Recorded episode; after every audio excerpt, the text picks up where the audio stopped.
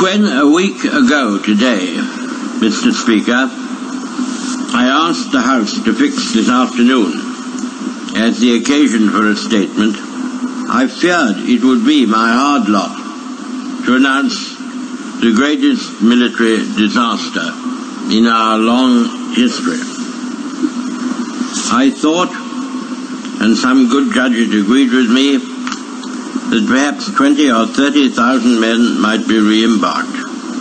But it certainly seemed that the whole of the French First Army and the whole of the British Expeditionary Force north of the Amiens-Abbeville gap would be broken up in the open field, or else would have to capitulate for lack of food and ammunition.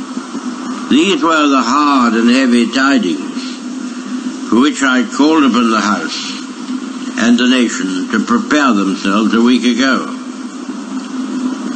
The whole root and core and brain of the British Army, on which and around which we were to build and are to build, the great British armies in the later years of the war seemed about to perish upon the field or be led into an ignominious and starving captivity. The enemy attacked us on all sides with great strength and fierceness. And their main power, the power of their far more numerous air force, was thrown into the battle or else concentrated upon Dunkirk and the beaches. Pressing in upon the narrow exit, both from the east and from the west, the enemy began to fire with cannon upon the beaches by which alone the shipping could approach or depart. They sowed magnetic mines in the channels and seas. They sent repeated waves of hostile aircraft, sometimes more than a hundred strong in one formation, to cast their bombs upon the single pier that remained, and upon the sand dunes on which the troops had their only shelter. Their U-boats, one of which was sunk, and their motor launches took the toll of the vast traffic which now began. For four or five days an intense struggle reigned.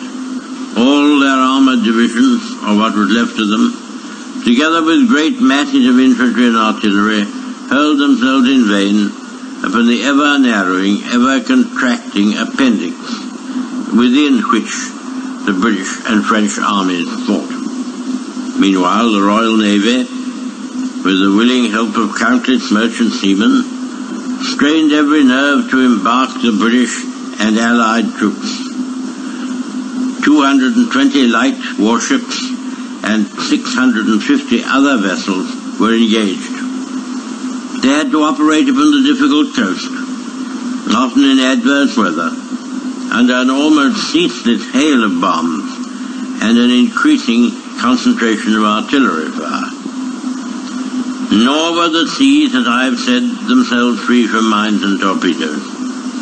It was in conditions such as these that our men carried on with little or no rest, for days and nights on end, making trip after trip across the dangerous waters, bringing with them always men whom they had rescued. The numbers they have brought back are the measure of their devotion and their courage. The hospital ships which brought off many thousands of British and French wounded, being so plainly marked, were a special target for Nazi bombs, but the men and women on board them never faltered in their duty. Meanwhile, the Royal Air Force, which had already been intervening in the battle, so far as its range would allow, from our home bases, now used part of its main metropolitan fighter strength and struck at the German bombers and at the fighters which in large numbers protected them. This struggle was protracted and fierce. Suddenly the scene is cleared. The crash and thunder has for the moment, but only for the moment, died away. A miracle of deliverance achieved by valor, by perseverance, by perfect discipline, by faultless service, by resource, by skill, by unconquerable fidelity, is manifest to us all. The enemy was hurled back by the retreating British troops. He was so roughly handled that he did not harry their departure seriously. Sir, we must be very careful not to assign to this deliverance the attributes of a victory. Wars are not won by evacuations. But there was a victory inside this deliverance, which should be noted. It was gained by the Air Force.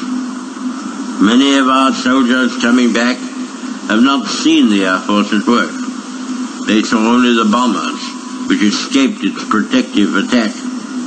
They underrated its achievements. I've heard much talk of this. And that is why I go out of my way to say this. I will tell you about it. This was a great trial of strength between the British and German air forces.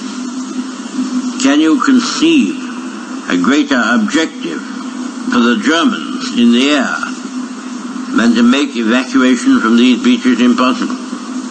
And to sink all these ships which were displayed almost to the extent of thousands. Could there have been an objective of greater military importance and significance? For the whole purpose of the war was this. They tried hard, and they were beaten back. They were frustrated in their task. We got the army away, and they have paid fourfold for any losses which they have inflicted. Sir, when we consider how much greater would be our advantage in defending the air above this island against an overseas attack, I must say that I find in these facts a sure basis upon which practical and reassuring thoughts may rest. I will pay my tribute to these young airmen. The great French army was very largely, for the time being, cast back and disturbed by the onrush of a few thousands of armored vehicles. May it not also be that the cause of civilization itself will be defended by the skill and devotion of a few thousand airmen. There never has been, I suppose, in all the world, in all the history of war, such an opportunity for youth. The Knights of the Round Table, the Crusaders, all fall back into the past. Not only distant, but prosaic. These young men going forth every morn to guard their native land and all that we stand for, holding in their hands these instruments of colossal and shattering power, of whom it may be said that every morn brought forth a noble chance, and every chance brought forth a noble knight, deserve our gratitude, and to all the brave men, in so many ways and on so many occasions, are ready and continue ready to give life and all to their native land. Nevertheless, our thankfulness at the escape of our army and so many men whose loved ones have passed through an agonizing week must not blind us to the fact that what happened in France and Belgium is a colossal military disaster. The French army has been weakened, the Belgian army has been lost, a large part of those fortified lines upon which so much faith had been reposed is gone. Many valuable mining districts and factories have passed into the enemy's possession.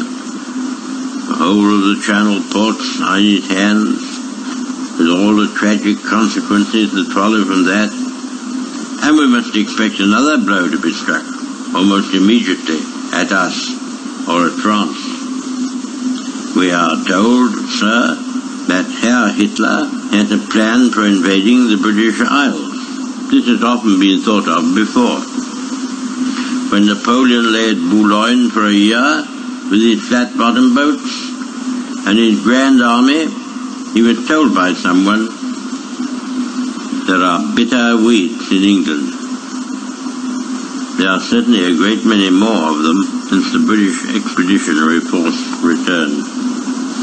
Sir, I have myself full confidence that if all do their duty, if nothing is neglected, and if the best arrangements are made, as they are being made, we shall prove ourselves once more able to defend our island home, to ride out the storm of war, and to outlive the menace of tyranny, if necessary for years, if necessary alone.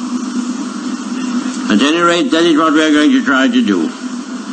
That is the resolve of His Majesty's government, every man of them. That is the will of Parliament and the nation, the British Empire and the French Republic, linked together in their cause and in their need, will defend to the death their native soil, aiding each other like good comrades to the utmost of their strength. We shall go on to the end. We shall fight in France. We shall fight on the seas and oceans. We shall fight with growing confidence and growing strength in the air. We shall defend our island, whatever the cost may be. We shall fight on the beaches. We shall fight on the landing grounds. We shall fight in the fields and in the streets. We shall fight in the hills. We shall never surrender. And if, which I do not for a moment believe, this island or a large part of it was subjugated and starving, then our empire beyond the seas, armed and guarded by the British fleet, would carry on the struggle until in God's good time, the new world with all its power and might steps forth to the rescue and the liberation of the